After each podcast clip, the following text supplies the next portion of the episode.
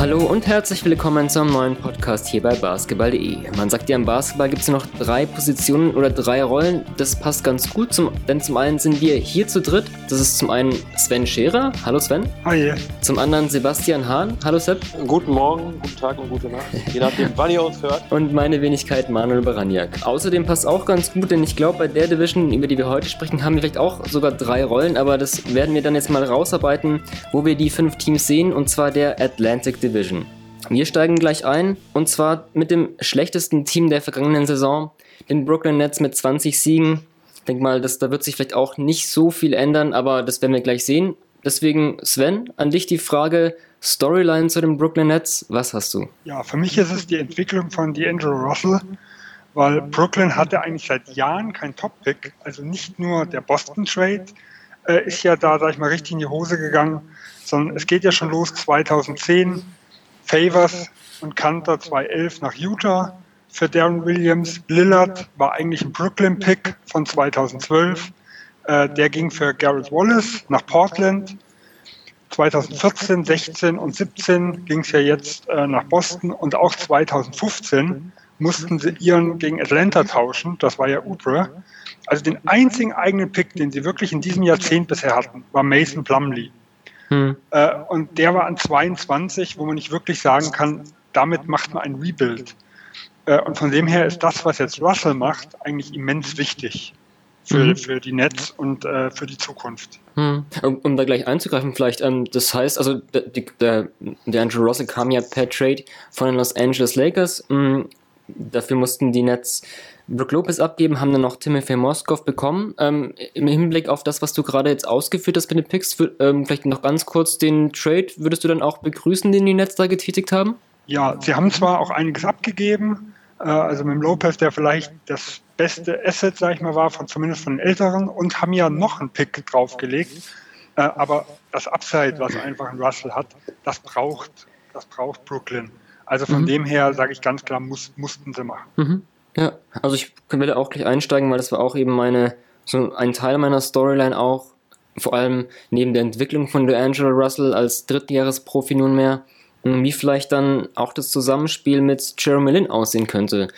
Denn ich kann mir vorstellen, dass in der Offensivphilosophie von Kenny Atkinson vielleicht mh, Russell und Lin zusammen im Backcourt starten werden.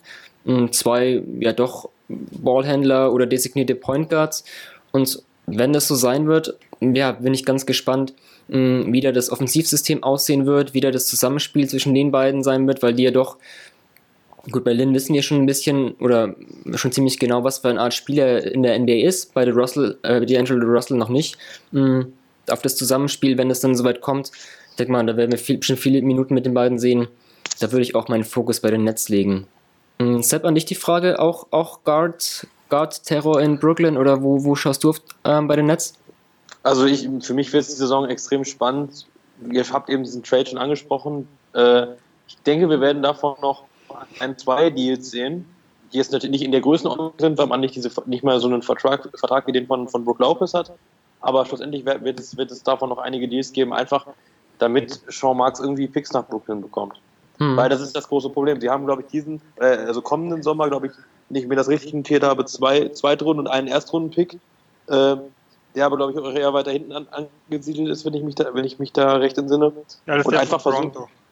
Genau, der wird vermutlich ja auch nicht in, in der Lottery landen. Da kommen wir gleich nochmal zu, aber hm. davon ist ja nicht der auszugehen. ist auch Lottery geschützt, also er kann nicht in der Lottery landen, wenn mich nicht alles täuscht. Genau, ja, der okay. Toronto, äh, aber die Raptors sollten ja, also wenn wir auch später gleich nochmal kommen, aber die sollten ja eigentlich dann doch in die Playoffs kommen. Ähm, genau. Ja. Also da wird es sicherlich darum gehen, mal zu schauen, äh, welche Deals man da noch einfädeln kann. Ich halte Sean Marks für einen sehr, sehr fähigen GM. Äh, das, was er bisher gemacht hat in Brooklyn, finde ich nicht schlecht. Mhm. Aus den limitierten Möglichkeiten eben so ein bisschen das, das, das Battle der Top-Picks in New York, wenn man, also von 2015. Man hat einmal Russell auf, der Seite der Netz und dann halt Porzingis als, als, als großen Leuchtturm, sage ich mal, der Knicks. Also mhm. das wird vielleicht durchaus ganz interessant, wer da irgendwie das Duell in der Stadt gewinnt. Mhm. ja, ob man davon natürlich von Gewinnen sprechen kann, ist dann liegt auf der anderen Seite. Ähm, ja, du, ja, interessant, äh, was du ansprichst. Da ist halt noch natürlich dann interessant die, die Frage oder die Überlegung, wenn du weitere Trades ansprichst, ja, was hast du denn da in Brooklyn? Also ähm, Sven hat gerade schon angesprochen, mit, mit Brook Lopez so ein Asset abgegeben. Jetzt hast du halt in Brooklyn dann doch ja, viele junge Spieler, ähm, wo man vielleicht auch noch gar nicht so weiß, was sie können. Hm, ich weiß nicht, also wenn, ihr so, wenn ihr euch den Kader so angesehen habt, vielleicht, wir haben jetzt Lynn und, und Russell schon ein bisschen angesprochen, hm, aber wem traut ihr denn vielleicht da so, ein, ja, so eine, einen Sprung zu oder eine, eine größere Rolle von den ganzen ja, Guard-Flügelspielern, die es da in Brooklyn gibt? Hm, Sven, an dich die Frage vielleicht zuerst. Was, was denkst du, wer kann da, wer kann da in Brooklyn am meisten leisten oder eventuell dann auch sich als, als ja, für, für Sean Marks vielleicht als, als Trade-Asset ähm, anbieten in Brooklyn? Ja, also als Trade-Asset würde ich vielleicht sogar einen Lin nehmen. Okay. Weil mhm. der hat eine Player-Option im nächsten Jahr. Ähm, und gerade wenn man Russell vielleicht wirklich als Point Guard sieht, dann wäre es ja eigentlich die letzte Möglichkeit, ihn jetzt irgendwo nochmal gewinnbringend zu veräußern. Mhm. Als größtes Talent selber, also abgesehen von Russell, würde ich jetzt Levert sagen. Mhm. Äh, Flügelspieler braucht braucht man eigentlich? Äh, er ist ja relativ tief gefallen wegen seiner Verletzung hm. im letzten Jahr. Und wenn er fit ist, er ist so, ich glaube, 6,6 oder also um die 2 Meter in der Hinsicht. Äh, er ist athletisch, also und er hat auch ein bisschen was gezeigt äh, im letzten Jahr. Also er könnte noch jemand sein, wo man sagt, ich weiß nicht, ob jetzt ein sehr guter Starter, aber vielleicht Starter, vielleicht sechster Mann. Mhm. Deshalb vielleicht auch an dich die Frage, weil du das auch so ein bisschen vielleicht aufgeworfen hast, ähm, bei den jungen Spielern, wen siehst du da am, am äh, ersten ja, vorne? Äh, Caris LeVert auf jeden Fall. Äh, Rondé Hollis Jefferson finde ich jetzt auch nicht verkehrt. Man darf natürlich auch nicht vergessen, dass wir hier eine Situation haben mit dem Team, wo es keinen, auch durch den Abgang von Brook Lopez, wo es keinen richtigen Leader gibt, der D'Angelo Russell natürlich sein kann, aber der es eben noch nicht ist. Und äh, dass man da halt einfach äh, schauen muss, ob, ob, ob, sich dann vielleicht oder einer dieser Spieler so überperformt, dass er sich eventuell für einen, für einen Contender anbietet. Ich denke da zum Beispiel auch äh, an Alan Crabb, der jetzt, äh, ich glaube, war das, es war im Sommer, wenn ich mich, wenn ich mich recht entsinne, äh, nach Brooklyn gekommen ist, der aber, glaube ich, dann wieder, wieder verfügbar ist für einen Trade im, im, im Februar, oder sehe ich das falsch? Zwei Monate nach dem Trade könnte man ja. Also auf jeden, auf jeden Fall zur Trade Deadline. Und einen Alan Crabb, der natürlich einen sehr, sehr teuren Vertrag hat, das ist richtig.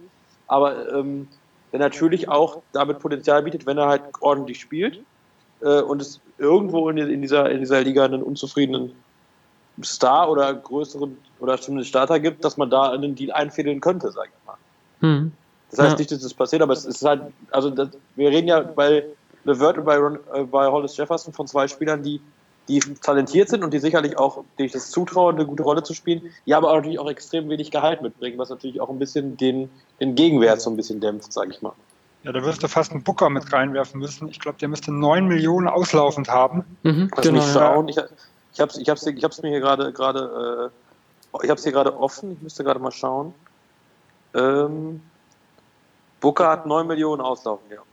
Genau, also den müssen wir als Cap-Filler, sag ich mal, dann irgendwo mit reinpacken äh, wenn man irgendeinen der Jungen, sag ich mal, mittradet. Also da gibt es ja sicher Möglichkeiten.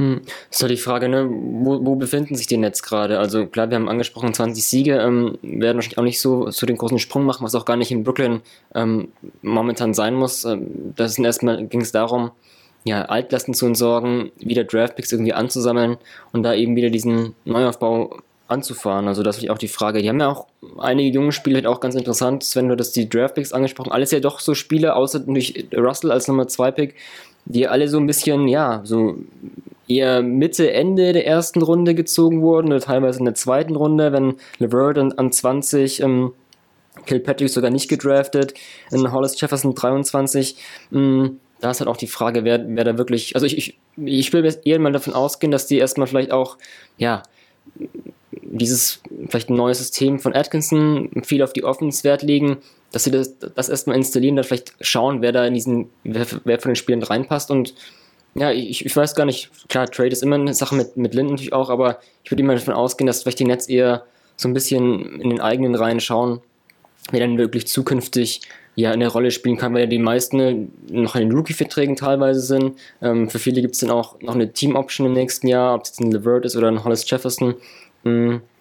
Ja, da denke ich mal, geht's, wird's, ja, würde ich mal ausgehen, dass es da vor allem auch viel um die eigene Entwicklung geht. Mhm. Ja, vor allem Marx kommt ja aus San Antonio. Und wenn man dort mal die Hintergründe sieht, San Antonio tradet im Jahr eigentlich ganz selten. Hm. Also die machen meistens alles in der Offseason. Wenn ein Mark sowas mitgenommen hat, dann ist da vielleicht äh, ein kleinerer Trade, sagen wir mal, irgendwo drin. Aber dann ist so das große Umwerfen, sage ich mal, in der Saison eigentlich eher unwahrscheinlich. Hm. Gut, aber man, man, kann auch davon ausgehen, dass, dass Brooklyn in den nächsten drei, eher vier Jahren nicht viel mit, der, mit den Playoffs zu tun hat, voraus, vorausgesetzt, es passiert nicht irgendwas Unvorhersehbares. Kann ja immer sein. New York ist ja auch, auch kein schlechter Markt, sage ich mal, für, für große, große Free Agents. Da kann sicherlich noch einiges passieren.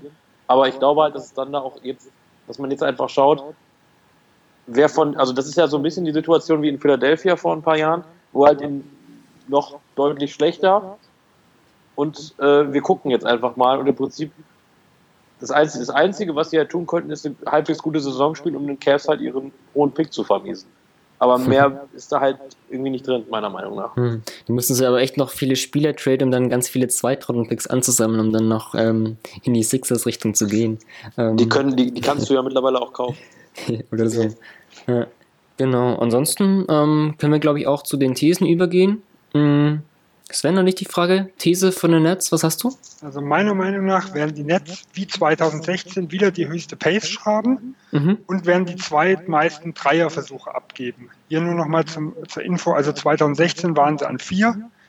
Äh, Houston war mit neun Dreiern mehr ganz weit vorne, die werden sie nicht holen, aber Cleveland und Boston gehe ich von aus, werden überholt.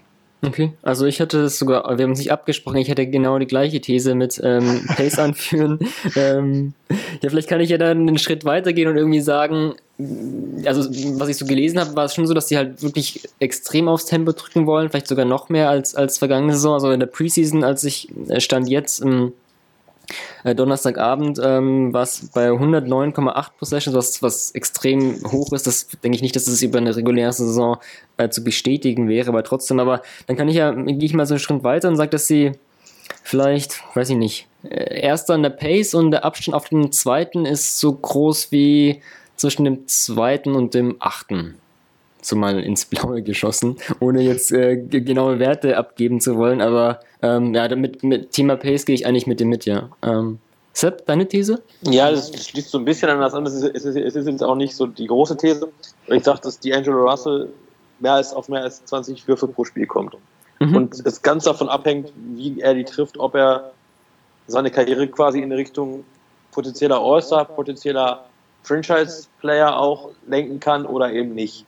Mhm. Also ich sag mal, wenn, man, wenn, wenn er jetzt eine Saison spielt, wo er irgendwie 25 Punkte macht, trifft aber irgendwie nur 40 Prozent aus dem Feld und macht noch fünf Turnover nebenbei, dann wird er schwer aus dieser Rolle rauskommen. Da muss man halt überlegen, ob er nicht doch eher so, so, so ein Six-Man ist, den du mal reinschmeißen kannst, so, wie so eine Art Lou Williams, sage ich, oder? Sag ich mal. Oder ob er halt irgendwie, oder ob er halt tatsächlich mehr kann. Das wird diese Saison halt zeigen, weil mhm. ich halt finde, er hat einen Coach, der ein System spielt, was ihm eigentlich äh, zuträglich ist und er äh, hat eigentlich ein Umfeld, in dem er halt recht frei agieren kann, jetzt ohne Druck. Hm. Also Würfe, wenn wir schon, ne, wie du schon meinst, wenn wir Thema Pace ansprechen, dann sollten auch viele Würfe verfügbar sein, ja, auf jeden Fall. Mhm. Bleib du gleich dran. Ausblick, wo siehst du die Nets in der kommenden Saison? Nicht so schlecht wie diese Saison, was aber auch an anderen Teams liegt. Mhm. Ähm, ich würde sie, also für mich halt, ähm, hatte ich in den letzten Podcast ja schon erwähnt, die Bulls an 15, davor Atlanta, mhm. so um den Dreh, vielleicht auch, vielleicht auch noch ein bisschen, Atlanta ein bisschen weiter von. Ich sehe so zwischen, zwischen 12 und 14, sage ich mal, mhm. ja. in dem Bereich. Ja, ich habe es jetzt einmal auch in, an 13 gesetzt im Osten. Mhm. Sven, du? 13 bin ich voll mit dabei, wobei ich glaube, New York, Brooklyn wird sich nicht viel geben. Mhm. Also ich sehe Chicago, Atlanta ganz unten und dann kämpfen die zwei New York Teams. Für ein Team wird es vielleicht ein bisschen weiter nach oben gehen. Uh, the Feds are coming. Wir sprechen über die Philadelphia 76ers. Uh, Sepp, an dich die Frage, Storyline Sixers, was hast du? Ganz, ganz viel. Es ist halt ein super interessantes Team. Also wirklich, also das ist ja im Prinzip, alle haben irgendwie drüber gelacht und jetzt ist es halt so die Blaupause für den Rebuild, den es halt so vorher nicht gab in der, in der Form. Da gibt es so viel, also es geht halt einfach jetzt darum, wie passen diese Puzzlestücke zusammen. Wenn die wirklich alle so gut zusammenpassen, wie es halt im Moment ausschaut, dann, dann ist es beängstigend. Wenn ein Embiid so gut mit einem Simmons und einem Fultz und einem Saric und einem Reddick, der jetzt ja noch dazugekommen ist, äh, zusammenspielt. Reddick ist für mich auch die Storyline mehr, mehr oder weniger der Offseason, trotz der ganzen Trades, dass sich ein Spieler dazu entscheidet, der locker bei jedem anderen Contender hätte unterschreiben können, wenn er gewollt hätte, zu so einem Team zu gehen, äh, Natürlich auch für sehr, sehr viel Geld, aber trotzdem finde ich, das zeigt halt schon, dass, dass die Sixers wieder einen, Wert, einen Rang in der Liga haben und nur gespannt, wie dieses Team halt zusammen, wie es halt jetzt einfach zusammen funktioniert. Und wenn Mhm. es halt richtig gut zusammen funktioniert, dann kann das auch schon. Ja, sie werden jetzt nicht in die Top 5 in, in den Osten kommen, dafür, darüber brauchen wir nicht reden, aber die Playoffs halte ich dafür sehr realistisch. Mhm, okay. Und Sven, du? Du gleich? Ja, meine, also meine Deadline ist die Combo Simmons Fulls, also auch so ein bisschen wie Sebastian, wie funktioniert das alles? Mhm. Ähm, und für mich ist es halt äh, so, also man hat jetzt schon, es gab schon Interviews, wo ich, wo es nicht ganz klar war, wie die Rollenverteilung ist. Also ein Simmons hat mal gesagt, er ist ganz klar Point Guard. Ein Fultz hat gesagt, wir spielen positionslos. äh, und das Gleiche sieht man auch so ein bisschen in der Preseason. Also ein Fultz wirkt momentan, also aus meiner Sicht, ich weiß nicht, ob er verunsichert ist, ob er kein Selbstvertrauen hat. Äh, er verweigert die Würfe. Der Wurf sieht katastrophal aus. Und äh, langfristig habe ich da jetzt nicht so eine große Angst, aber wenn bei, wenn der Fulls der Wurf eigentlich nicht kommt, dann wird das schwer mit Simmons irgendwo zusammen. Also dann muss äh, der Coach Brown also wirklich was aus dem Hut zaubern. Mhm. Aber dafür hat er jemanden wie, wie, wie JJ Reddick, der da halt rein kann, der halt Erfahrung hat und vor allem der auch gut werfen kann. Also ich kann mir durchaus auch so, so eine, so eine, so eine Backcourt äh, Simmons Reddick vorstellen, was sicherlich funktionieren würde, weil dann hättest du jemanden, der werfen könnte, wenn Fulz nicht trifft, wenn Fulz natürlich seinen Rhythmus wieder findet, dann ist er ganz klar für mich auch der Starter damit. Hm. Ja, mir sp- spricht das schon an, das ist halt insofern auch gar nicht einzuschätzen, weil äh, Fouts ist, ist ein Rookie, Simmons ist de facto ja auch ein Rookie, hat auch sein erstes Jahr komplett verpasst. Ähm, Embiid hat jetzt in der Preseason ein Spiel absolviert, hat in der vergangenen Saison gerade so die 30 Spiele geknackt. Es ist einfach, äh, klar, auf dem Papier und, und was man in der Vergangenheit in der College-Laufbahn von denen gesehen hat, das, das ist alles, alles schön und gut, aber wir wissen dann noch gar nicht, oder sich so schwer, finde ich, einschätzen, zu sagen, ähm, wie das Team aussehen kann. Ähm, also, ja, es ist echt schwer. Aber was, was, ich, was ich halt sehr interessant finde, also klammern wir Okafor mal aus, weil der ja auch einen, einen Spielstil hat, der halt, oder auch Noel, die halt nicht so an die an, an, äh, an das moderne Basketballspiel angepasst sind. Ich finde, dass das ein, ein, ein Embiid, obwohl er halt so lange verletzt war, auch ein Saric, der sehr lange in Europa gespielt hat, ähm, dass die da sich, dass die da super gut reingekommen sind letztes Jahr. Auch wenn man bei, bei Embiid nicht viel gesehen hat, aber wenn man jetzt das Spiel von letzter Nacht nimmt, wo er halt, wir nehmen jetzt hier gerade am, am, am Donnerstag auf, ähm, wo, wo er halt in 15 Minuten die, die, es ist gut, es sind die Nets, schön und gut, aber die komplett an die Wand spielt da. Und also das ist schon, schon, schon echt beeindruckend. Also ich glaube halt, dass die Sixers das sehr gut drauf haben, diese Spieler da auch gut heranzuführen. Und dass, dass ich mache mir da bei einem Fultz und auch bei einem Simmons eigentlich keine Sorgen. Was man bisher von denen gesehen hat, Summer League etc.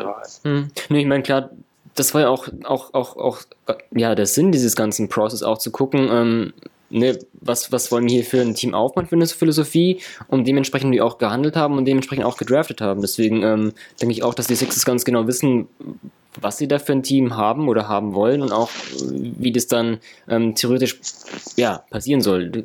Praktisch ist dann immer noch auf dem Feld, die müssen auch erstmal alle gesund bleiben, das ist natürlich auch immer ein großes Fragezeichen. Das ist, klar, das kann man zu jedem Team sagen, aber ich glaube, die Vergangenheit hat, hat einfach gezeigt, dass es auf diese Sixers eben auch sehr, sehr gut zutrifft. Mm, ja, vielleicht, äh, was die Starter betrifft, vielleicht ähm, an euch die Frage, wie, wie seht ihr denn die, die Starting Five in Philadelphia? Also ich sehe Embiid als Center, ich denke, das ist kein Geheimnis. Mhm. Ich würde Simmons auf die 4 stellen, Covington auf die 3 und dann Reddick und Fultz.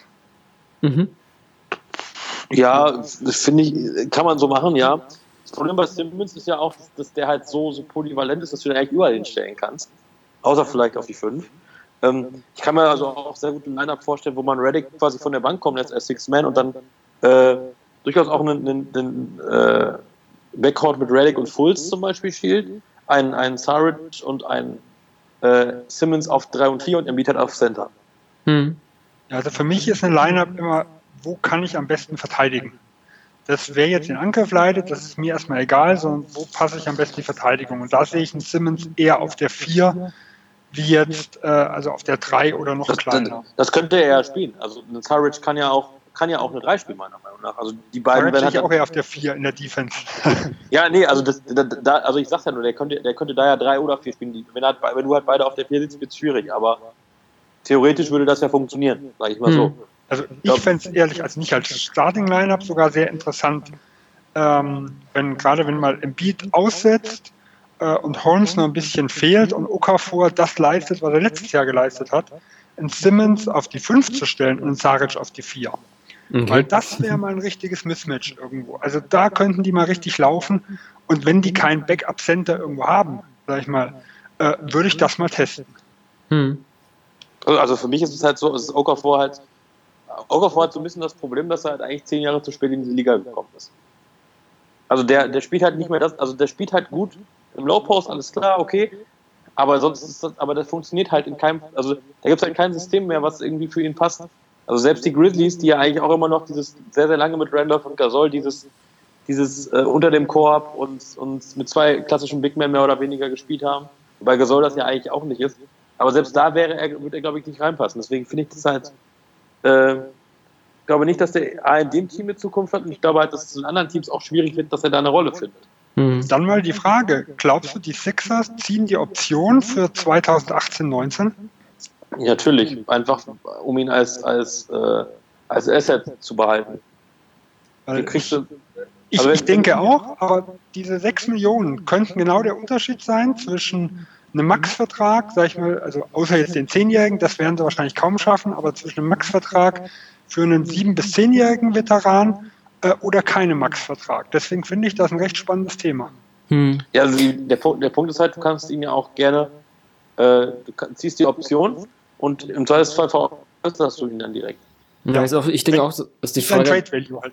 Ja, ah, halt aber wenn es darum geht, mein, einen Zweitrunden-Pick bekommen sie vielleicht trotzdem immer noch raus, wenn man jetzt mal jetzt wirklich einen ganz, den Wert wieder ganz tief ansetzt im Vergleich zu dessen, wo er gezogen wurde. Ich meine, klar, das ist immer auch die Frage natürlich, okay, er passt nicht mehr rein in Philadelphia, sagen wir. Ähm, dann wollen sie vielleicht ihn doch ihn spielen lassen, um seinen Wert ein bisschen zu steigern. Dann haben wir natürlich auch die Frage, okay, ja, welches Team möchte so eine Art von Center noch haben? Ähm, das ist echt ein schwieriges Thema. Also ich, ja, ich, ich denke auch, das ist irgendwie so vielleicht so ein bisschen eine Frage der Zeit, wann er wirklich ähm, getradet werden kann. Ähm, aber es ist natürlich schwierig, was um, ja, so ein Sender irgendwie dann auch, auch irgendwie, hm, irgendwie ja, zu veräußern. Ähm, aber ich denke aber es, es, ja. es, es wird der Punkt in der Saison kommen, wo ein Spieler wie Okafor für Teams, bei denen es vielleicht, also die vielleicht mit halbwegs hohen Erwartungen gestartet sind, wenn es nicht so läuft und die sich dann so überlegen, hm, so ein junger Spieler irgendwie, der, der könnte uns ja weiterhelfen dass man sich da noch, der hat da zwar nicht funktioniert, aber vielleicht kriegen wir den ja hin, immer diesen, hm. weißt du, dieses, dieses, was ja auch bei so Spielern wie, wie Vadako oder bei, äh, bei Greg Oden ja auch so ein bisschen war, dieses, dieses, dieses oder Anthony Bennett, dieses, der, der wurde ja gedraftet, also irgendwer kriegt den ja hin und immer dieses, dieses Glauben daran, dass wir das halt schaffen, obwohl wo es die anderen nicht geschafft haben. Und ich glaube halt, deswegen ist er doch irgendwann im Laufe der Saison für irgendein für irgendein Team, bei dem es nicht ganz so läuft, vielleicht doch attraktiv. Weil er ist günstig zu haben, was du eben schon sagtest, vielleicht ein Pick, plus ein Rollenspieler. Und wenn es halt nicht läuft, dann ist er halt im Sommer weg oder so. Oder spätestens im nächsten. Äh, könnte also Sinn ergeben, sag ich mal. Hm. Also ich, ich würde äh, würd auch denken, dass in irgendeinem Team wie Chicago, sage ich mal, wo er noch herkommt, die jetzt eh im kompletten Rebuild sind, ihn irgendwie ausprobieren. Aber wenn man ja davon ausgeht, dass man nahezu nichts zurückbekommt, dann ist natürlich auch ein gewisses Risiko da, dass man nachher trotzdem auf dem Vertrag sitzen bleibt und Zweitrunden-Picks, ich glaube, Philadelphia hat dieses Jahr sogar äh, verkauft, wenn ich mich nicht täusche. Also da haben die genug. Sie haben ja eigentlich gar nicht genug Rasterplätze dafür. Deswegen bin ich wirklich gespannt, ob dieser Wert, den Sie da einschätzen, hoch genug ist, um wirklich diese Option zu ziehen. Hm. Ja, okay. Ansonsten zu den Sixers noch, wollen wir schon zu den Thesen gehen oder, oder Sven, willst du noch was zum was Vertrag von, Vertrag, genau. Ja, das wollte ich dich gerade fragen, als, als Cap-Experten darfst du da ger gerne erst ausführen. Also ich weiß nicht, ob du schon äh, die ganzen ähm, Feinheiten des Vertrages, sofern sie überhaupt an die Öffentlichkeit gekommen sind, so ein bisschen mh, mm, ja, also analysieren konntest. Sven, Sven weiß du trotzdem, Sven kennt die alle. ich habe auch, äh, glaub, gestern, also Mittwoch, ähm, bei uns im Forum mal in den Philadelphia-Blog also das, was Wojciechowski äh, veröffentlicht hat, da mal reingeschrieben. Also, was ich jetzt so mitbekommen habe, das erste Jahr ist voll garantiert. Ähm, und danach haben sie jedes Jahr eine Ausstiegsoption, wenn Embiid keine 25, äh, also mindestens 25 Spiele nicht spielen kann mhm. oder äh, keine 1600 Minuten bekommt. Mhm. So, und dann würden, das heißt, dann ist rund die Hälfte, also es ist nicht genau, aber rund die Hälfte ist immer noch von der Restlaufzeit dann garantiert. Mhm. Das heißt, wenn Sie 2019 aussteigen, das erste Jahr voll garantiert, das zweite Jahr zur Hälfte. Steigen Sie 20 aus, erste Jahr voll garantiert, zweites und drittes Jahr zur Hälfte und so weiter. Also es passt nicht genau, aber ziemlich äh, genau. Und was auch noch ganz interessant ist, ähm, diese alte Derrick Rose Rule, sage ich mal, die es jetzt nicht mehr gibt, aber er hat ja theoretisch die Chance, ähm, auch einen Supermax-Vertrag noch zu bekommen. Und äh, das kann man bekommen, wenn er, also eigentlich von der Regel, wenn er MVP sein würde, Defensive Player of the Year oder in eines der drei NBA-Teams käme. Mhm. Philadelphia hat das ein bisschen abgespeckt. Er bekommt das nur, wenn er MVP wird oder ins erste All-NBA-Team kommt. Mhm. Also da haben sie nochmal eine Sicherheit eingebaut, um im nächsten Jahr auch noch mehr Cap Space zur Verfügung zu haben, weil das ist schon eine sehr, sehr hohe Hürde. Mhm. Ja. Also klar, man, die Option wäre natürlich auch gewesen, wenn man sich jetzt nicht geeinigt hätte, dann wäre im nächsten Sommer in die Restricted Free Agency gegangen und dann hast du bestimmt irgendein Team, das hat dann ihm dann so einen hohen Vertrag anbietet, vielleicht zu anderen Konditionen. Und die Sixers, wenn sie dann mit diesem Angebot gleichziehen, natürlich dann Vertragsbedingungen haben, die sie jetzt nicht selbst bestimmt diktiert haben, sondern die jeweils dann dieses Team aufgestellt hat. Und dadurch, dass du, was du jetzt gerade so ausgeführt hast, diese ganz, ganz vielen Bedingungen, haben sie natürlich dann eben diese geschaffen. Und ähm, deswegen, ja, glaube ich, bin ich auch gar nicht ja, kann ich auch, auch verstehen, dass die Sixers halt eben jetzt schon mit ihm so, ähm, so verlängert haben. Also ich, ich sehe das eigentlich auch, auch ganz okay, glaube ich. Also ich, ich sehe ich seh halt auch so ein bisschen die Wahrscheinlichkeiten. Die einzige Möglichkeit, dass Embiid im nächsten Sommer nicht so einen Deal angeboten bekommt, der mindestens genauso gut ist, ist, wenn er dieses Jahr halt sich noch, noch mal so wenig spielt wie letztes Jahr. Hm. Also alle, nur, nur, das ist natürlich bei seiner Verletzungshistorie nicht unwahrscheinlich, aber, aber ich glaube, selbst wenn er, wenn er dieses Jahr 50 Spiele machen würde, dann würde er im nächsten Sommer genauso einen Deal angeboten bekommen. Vielleicht noch einen anderen und halt nicht nach den Konditionen des, der Sixers, was ihr eben schon, schon hm. meintet. Also ich glaube halt schon, dass, dass das ein vergleichsweise guter Deal ist. Andrew Wiggins hat ja einen ähnlichen Deal unterschrieben, zumindest von der, von der, von der, von der, äh, vom Gesamtvolumen. Ähm, weil ohne Frage, wenn er, wenn er, wenn er äh, fit bleibt, dann gehört er in die Kategorie. Mhm, ja. So. Ich glaube, wenn er dann Gefahr läuft, wirklich in ein First Team gewählt zu werden, dann kann man immer noch sagen, so, Joe, du hast jetzt Minutenbegrenzung und, und, und keine, keine äh, Spiele, selbst mit einem Tag Pause, äh, da werden sich die Sixers vielleicht irgendwas einfallen lassen. Ähm, ja, und dann wenn, haben wenn sie eh alles richtig gemacht. Wenn er, jetzt, wenn er ins First Team gewählt wird, dann finde ich, dann kann er, da hat er sich so einen Supermarkt-Deal auch verdient. Ja, wenn er das wirklich hat, dann heißt es auch, dass er dann gesund sein sollte, deswegen, dann wäre ja nicht alles gut. Äh, ja, genau, also das ist halt, ne? The Process ist vielleicht dann schon, ähm, ja, vollendet. Ja, nicht ganz wahrscheinlich, aber äh, auf gutem Weg auf jeden Fall. Mhm, deswegen vielleicht zu einer These. Mhm, Sepp, was hast du bei den Sixers? Ich bleib mal direkt bei Joel Embiid und mhm. sage, dass Joel Embiid einen Award gewinnt dieses Jahr.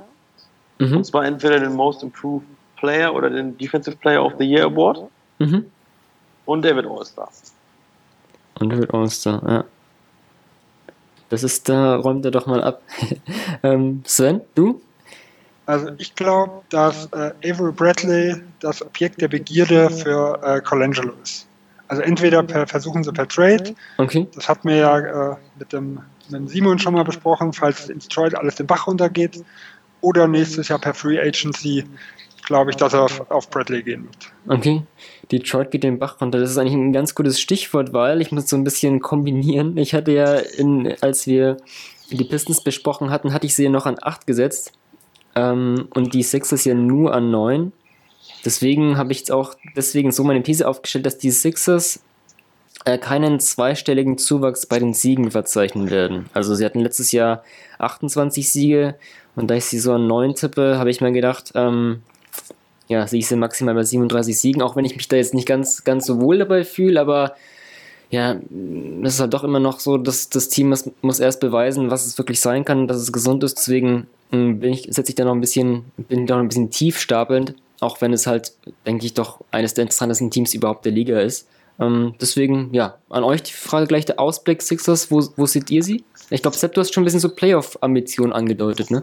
Ja, genau. Also ähm, ich lese ich lege mich ja selten fest in, in unseren, unseren äh, Preview-Podcasts, was die Position angeht, außer ganz an der Spitze, aber ich glaube, das, also meine Einschätzung, das wird irgendwas zwischen Platz 6 und Platz 8.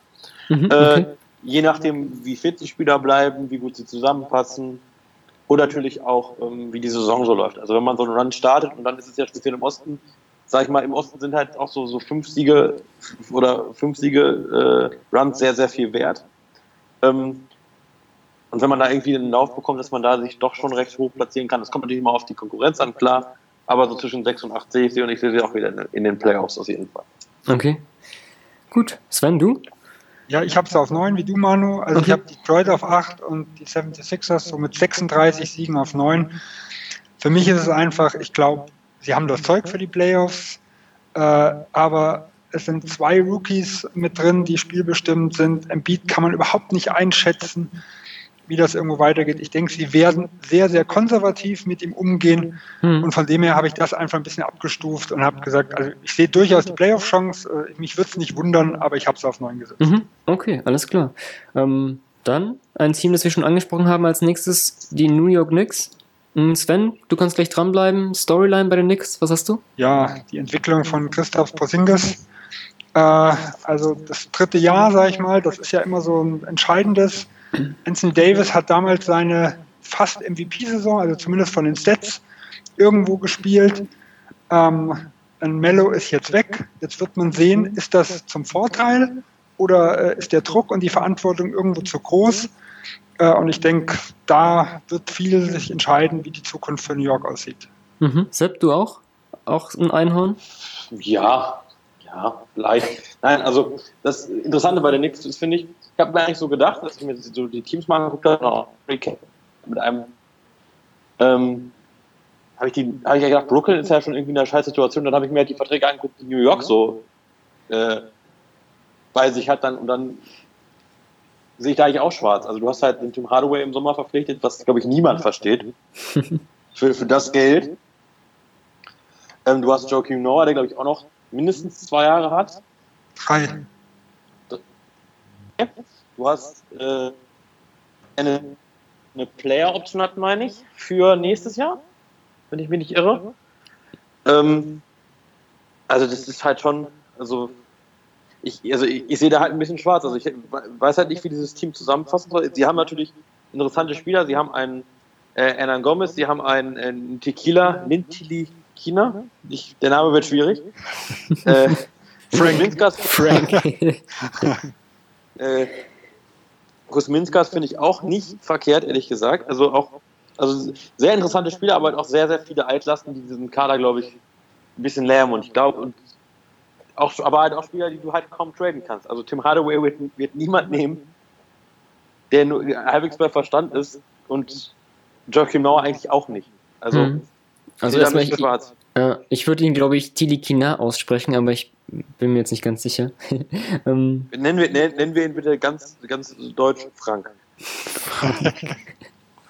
Frank sei Dank. Ähm, ja, ich bin eigentlich auch ja, bei Posingis. Ich finde halt bei dem Team, ja, Sepp, du sprichst schon an, was das, was für Bedenken bei du dem Team hast, weswegen ich dann auch eher dann auch auf ja, einen auf, auf einen individuellen Aspekt eben achten würde, auch auf die Entwicklung von Porzingis. Mhm. Aber vielleicht auch, was du jetzt schon anscheinst, ähm, ohne jetzt direkt auf Porzingis weiterzugehen. Ich finde auch irgendwie, ne, dann durch den Trade von Mello, dann kam ein Enes Kanter. Und ich, ja, wie die Knicks auf großer gehen wollen, frage ich mich halt auch. Ähm, ja, so ein, so ein Hernan Gomez, der hätte ich eigentlich, den würde ich eigentlich, vor allem jetzt bei den Knicks, die halt auch darauf achten sollen, ihre jungen Spieler zu entwickeln. Dann ist dann so ein Kante, der ihn dann Minuten auf der 5 wegnimmt. Da hätte ich eigentlich lieber mehr Hernan Gomez gesehen. Und ähm, auch die Frage, okay, wo, wo, ja, wo, wo sehen wir denn Porzingis? Ähm, kann der dann irgendwie, oder er muss ja nicht zwangsläufig auf der 4 spielen, aber wäre er nicht vielleicht sogar besser auf der 5 aufgehoben, wenn er da doch mit seiner Länge irgendwie so Ringbeschützerqualitäten geben kann, statt jetzt irgendwie am Flügel da kleineren Spielern hinterherzulaufen. Also das sehe ich auf, auf Großsicht auch so ein bisschen auch so ein bisschen ein Stau irgendwie. Also ich weiß nicht, wie, wie, wie seht ihr denn die, die Rotationen da auf, auf den großen Positionen bei den Knicks? Das ist ja meistens dann irgendwie so, wenn es Positionen gibt, die überbesetzt sind, dann versucht man da jemanden zu traden. So, das ist natürlich jetzt so, dass das dass, dass mit Cantor und Noah zwei Spieler da hast, bei denen das ziemlich schwierig wird. Cantor sowieso erst wieder äh, spätestens äh, im, im Dezember. Ähm, also ich, ich, ich glaube, dass man die losführt, aber man würde, man würde sie halt, man würde einen sehr hohen Preis dafür zahlen. Also man kriegt dann vielleicht einen Pick für oder so. Wenn überhaupt. Oder halt irgendwie noch andere Altlasten. Also ich glaube, New York hat halt diesen, ich kenne jetzt nicht die, nicht die Angebote für Carmelo Anthony, aber ich glaube, dass, da Angebot, dass, dass die Angebote, die da waren, wenn das, wenn das das Beste war, dann war es auf jeden Fall nicht das, das war, waren das vielleicht rein vom Material betrachtet die besten Spieler, aber nicht die besten Spieler für diese Mannschaft. Hm. Wenn das halbwegs deutlich wird. Mhm. Sven, wie siehst du auf den großen Positionen? Oder wie würdest du, wenn du Coach wärst, wie würdest du denn da agieren? Ähm, Porzingis 4, 5, was würdest du machen? Ich glaube, ich antworte lieber auf das zweite, weil wie das machen, finde ich sehr, sehr schwierig zu sagen. Ja. Also für mich ist äh, Porzingis ein, auf, auf besten auf der 5 aufgehoben. Man muss aber dazu sagen, er selber hat ganz klar diesen Sommer gesagt, er sieht sich als Vierer. Das mhm. ist ja schon mal immer schwierig. Äh, aber also ich denke, er wird auf 4 starten. Ich würde ihn, in, also in der Schlussphase würde ich ihn auf die 5 setzen. Ähm, für mich der hoffnungsvollste Big Man ist Hernan Gomez. Also da gibt es für mich gar keine Frage. Ähm, ein Kanter ist bestenfalls äh, überbezahlter Backup äh, in der Hinsicht, weil er ist halt nun mal in der Defensive sehr, sehr schwach. Und für mich sind defensiv schwache Center, die sehr, sehr gut offensiv sind, in der zweiten Reihe am besten aufgehoben. Ob das New York jetzt so macht, keine Ahnung. Und bei Noah würde ich sagen, äh, ja, der spielt, wenn jemand verletzt ist. Würde hm. ich machen. Hm. Wie es New York mit dem Vertrag macht, keine Ahnung. Also würde erstmal, glaube ich, die ersten 10 oder 12 Spiele ähm, aussetzen nur. Ist gesperrt. Ja, ich bin auch gespannt, wie das, also klar, offensiv vielleicht Posingis, Kanter könnte vielleicht auch, auch gar nicht so schlecht sein, aber ich sehe da auch defensiv einfach zu große Bedenken, aber gut, die Knicks befinden sich vielleicht auch in einem Zustand, wo das auch gar nicht so schlimm ist. Mhm. Ja, vor allem das Problem ist ja, auf dem Flügel haben sie auch nicht wirklich was. Mhm. Äh, also äh, gerade was die, was die Verteidigung angeht, das heißt, da kommen ja auch noch die Guards, sag ich mal, durch. Äh, und da sind die Großen ja doppelt aufgeschmissen. Mhm. Also wenn ich jetzt den Frontcourt hätte und hätte wirklich sehr, sehr gute Verteidiger auf 3, 2 und 1, dann wäre das vielleicht gar nicht mal so schlimm. Aber mhm. wenn beides nicht stimmt, ja. Wobei, wobei was, man, was man ihnen zugute halten muss tatsächlich, dass sie es jetzt dann doch irgendwann mal eingesehen haben, dass das Triangle Offense nicht so das Richtige ist für das Team. Und das, äh, ich glaube, dass das halt schon besser funktioniert. Dieses, ja, also Jeff Hornacek hat ja bei den, bei den Suns gezeigt, dass, dass der so Offense ganz gut kann. Und so ein bisschen, wir, wir schießen alle mal und gucken mal, was passiert. Ich glaube, dass das gut funktioniert. Aber es bleibt defensiv, defensiv halt katastrophal. Also, ja. Was ich mich dabei aber frage, bei den Suns hat er mit Tragic und Bledsoe damals zwei sehr gute Point Guards. Ich glaube, Tragic war sogar Second Team äh, in dem Jahr. Und in New York ist halt was auf der Eins ist, also, äh, ich weiß nicht, ob, also Frank Nickett, äh, wie auch immer. ja, genau. Äh, der ist sehr, sehr talentiert, aber ich glaube auch, er ist sehr roh. Hm. Was dahinter kommt, also das ist eine Katastrophe, sage ich mal. Äh, ja. Und da muss man halt sagen, wie will ich denn ein System vom Hornacek irgendwo spielen, wenn ich die Leute eigentlich nicht habe? Und vom hm. Flügel habe ich ja auch niemanden, der kreieren kann. Ja, also das sehe ich auch als großen Schwach. ist vielleicht der Beste dort. Ja. Also das Ding war halt auch, ne, Phil Jackson war ja noch, noch im Amt, ähm, als im Draft eben Tilikina, sage ich jetzt mal, gezogen wurde. Angenommen, er wäre schon, ja, wäre schon früher gegangen, hätten dann vielleicht die Knicks doch so einen wie Dennis Smith Jr. gezogen, der jetzt in Dallas spielt ja, je nach Offensivsystem hm, von, von Jeff Faunus wäre es vielleicht auch der bessere Fit gewesen. Ich sehe da auch halt einfach, ja, wer, wer soll kreieren einfach in New York? Also ich, Tilly kann da nicht, dann haben sie so einen Ramon Sessions, der, weiß ich nicht, vielleicht würde er sogar starten. Nicht, dass ich da ein Freund dafür wäre, aber eventuell. Und zum Tim Hardaway Jr. ist ja auch eher jemand, würde ich mal sagen, der eher ja auch gefüttert werden muss. Äh, letztes Jahr, ich habe mal nachgesehen, waren, waren 71% seiner, seiner Feldkörper waren assistiert. Es ist auch auch keiner, der jetzt selbst irgendwie viel im Pick and Roll als, als, als Ballführer sehr effizient agiert oder andere Spieler einsetzt. Ein Doug McDermott ist auch, auch ein Schütze. Eher, ähm, da fehlt mir auch einfach die Kreativität. Ähm, ansonsten gibt es da noch einen Cherry Jack und Trey Burke, die wahrscheinlich um, um den letzten Kaderplatz kämpfen werden, aber das sind ja auch einfach Spieler mit nicht garantierten Verträgen, die erstmal im Trainingcamp sich beweisen müssen. Ähm, ja, ich sehe da auch offensiv so sehr Posting ist natürlich als, als neues Gesicht raussticht, aber ja, wer, wer, wer auf den kleinen Positionen eben dann die, die anderen Spieler einsetzen soll, sehe ich auch bei der Nix, ja, große Fragezeichen, ja. Ich denke, es geht nur über die Ballbewegung. Also man hat im letzten Jahr gesehen, wenn Meller und Rose viel auf der Bank saßen, ähm, also da haben die Knicks teilweise sogar besser gespielt in gewissen Phasen, weil sie den Ball sehr, sehr gut bewegt haben. Äh, trotzdem, das waren halt gewisse Phasen. Es hat halt auf Dauer dann, also das, das gesamte Spiel oder über mehrere Spiele in Folge selten funktioniert. Aber das ist so das Einzige, was ich sehe, wie man eine Offense ganz gut ans Laufen lassen kann. Aber es ist dann nicht die Offensive, die ein Hornacek damals bei den Suns irgendwo gespielt hat. Hm, ja. Ja, wir können halt eben nur 10% unser, unseres, unseres Gehirns nutzen und nicht, nicht 11%. Ähm, Grüße an Michael Beasley, Goat of New York, aber da will ich jetzt gar nicht anfangen und nicht verwirren. Deswegen vielleicht gleich zu einer The These. Michael Beasley, bevor wir zu den realistischen Thesen kommen, sorry, dass ich Michael, Michael Beasley wird dieses Jahr mindestens einmal sagen, dass er All-Star wird. Das hat, also, hat er wahrscheinlich schon, oder? Also, hat er wahrscheinlich schon. Goat of New York ist er ja schon, glaube ich. Also, deswegen. Ja, ist halt, also da, da müssen wir drüber reden. Das ist er ja auch. Also, das ist ja auch. Kannst du jeden Experten fragen, der sagt auch hier, Michael Beasley, All-Star, MVP, Topscorer. Ja. Gut, machen wir weiter. Aber nee, gut, haben wir auch jetzt einen ehemaligen Nummer 2-Pick, der ähm, jetzt in New York mh, mm, ja, wieder seine Karriere auf, auf Vordermann bringen will, was bei Russell vielleicht auch ein bisschen in Brooklyn auch, auch ein bisschen ja, irreführend ist, glaube ich, in seinem dritten Jahr. Ähm, klar, das hat jetzt bei den Lakers nicht so auch so teamchemiemäßig vielleicht so gepasst, aber ähm, ich will jetzt nicht wieder zum Netz übergehen, deswegen ähm, ähm, Cut, äh, These, nix. Mm, Sepp, was hast du? Au außer Beasley wird, wird, wird äh, All-Star, klar. Ja, das, ich wollte gerade sagen, das war ja nicht, also abgesehen, nochmal kurz um es einzuschieben, es gab ja auch einen Nummer 1-Pick, der versucht hat, seine Karriere in New York auf Vordermann zu bringen, ist auch gar nicht so lange her. Ähm, Im selben Draft wie Beasley übrigens. Äh, Nein, also ich glaube, dass, dass, dass äh, Christoph Sporzingis nochmal einen Riesenschritt machen wird und dass er in eines der, der trotz seiner, seiner, er wird so ein bisschen diese Anthony Davis, die Marcus Cousins Diskussion auch wieder auslösen, dieses ähm, in einem schlechten Team spielen, aber da mit Abstand der beste Spieler sein und dann halt äh, wird es irgendwie fürs äh, All-NBA Third oder Second Team reichen. Mhm. Allein weil, weil diese Center-Position auch immer so, so eine Position ist, wo man sagt, ist nicht so gut besetzt in der ganzen Liga. Mhm. Okay. Sven? Also meine These ist, solange James Stone Besitzer ist, wird New York nicht um den Titel spielen. Ja, natürlich, Dan Gilbert hat in Cleveland gezeigt, mit LeBron James funktioniert es trotzdem, aber in den meisten Fällen muss man ein Team aufbauen. Und was hier, ähm, also ich sage mal, eigentlich vor der Offseason dann wieder passiert ist, ähm, da fällt einem irgendwo nichts mehr zu ein. Also das im, seinem gesamten Jahrhundert war New York, egal mit welchem GM, äh, es ging immer irgendwo den Bach runter.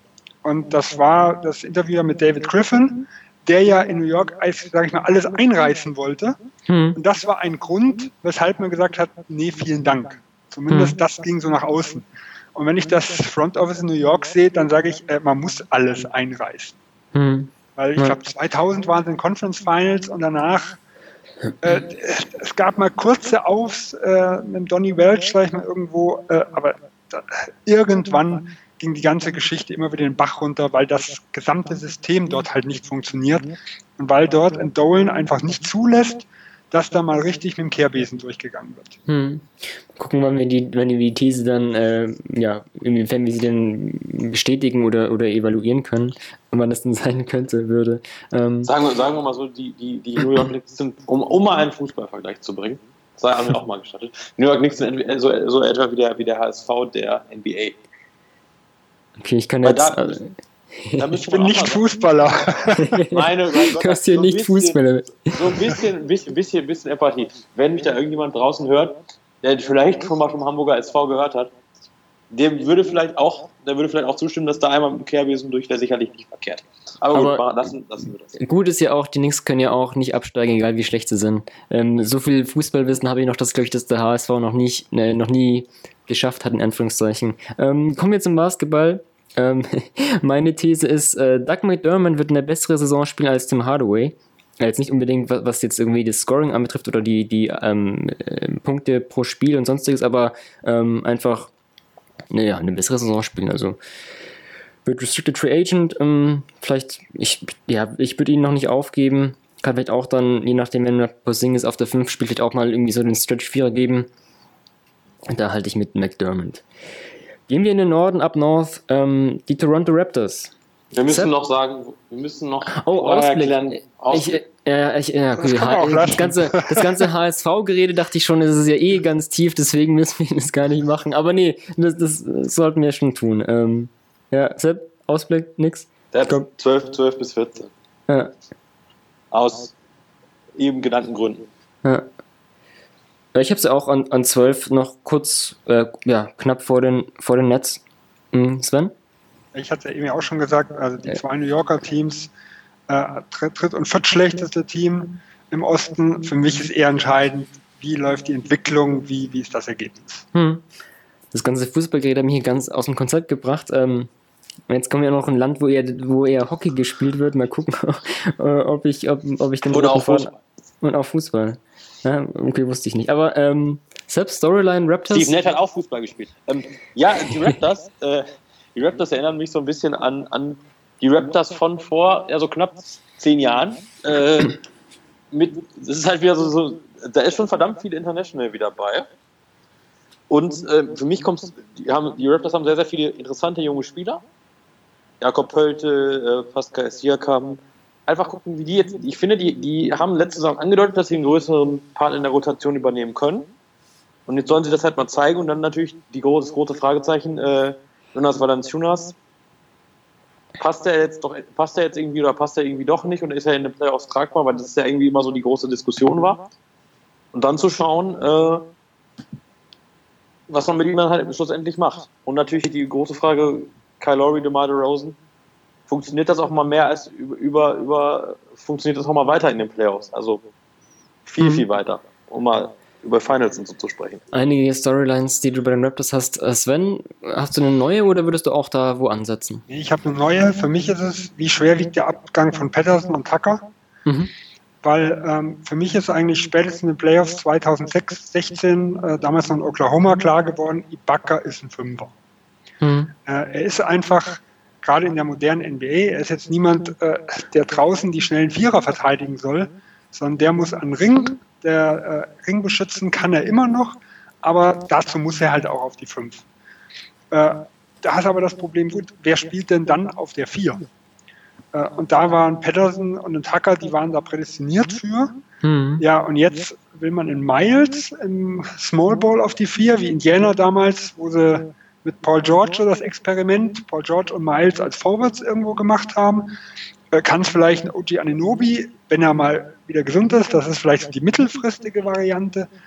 Äh, Ein Caboclo habe ich aufgegeben. Äh, Also, also Äh, äh, interessant. Sofort. wenn ich da mal kurz einhaken kann. Ich glaube, dass Bruno Caboclo dieses, dieses Jahr eine ordentliche Rolle in dieser Rotation spielt. Weil ja, ich, ich habe ihn letztes Jahr ein paar Mal in, in der D-League gesehen, äh, bei dem Farmteam der Raptors und ich fand ihn da echt nicht verkehrt. Also nicht, nicht, nicht falsch verstehen. Ich meine jetzt nicht, dass es irgendwie, dass er seine 20 Minuten oder so abreißt. Ich glaube, dass denn, ich glaube tatsächlich, dass er doch äh, jetzt, wo er dann doch irgendwann mal so NBA-ready sein sollte, äh, eine ordentliche Rolle spielen könnte. Ja, was mich halt schockiert hat, ich glaube, es war im brasilianischen Nationalteam diesen Sommer, wo er sich mal geweigert hat, äh, ins Spiel zu gehen, wo er eingewechselt werden sollte. Äh, und das sind halt Dinge, äh, da- das ist für mich so ein rotes Tuch, weil wenn ich noch nichts gezeigt habe, dann so eine Scotty Pippen Star-Allüre, ja, das ja mein 94er Playoffs gemacht, als Kukoc äh, den letzten Wurf nehmen sollte.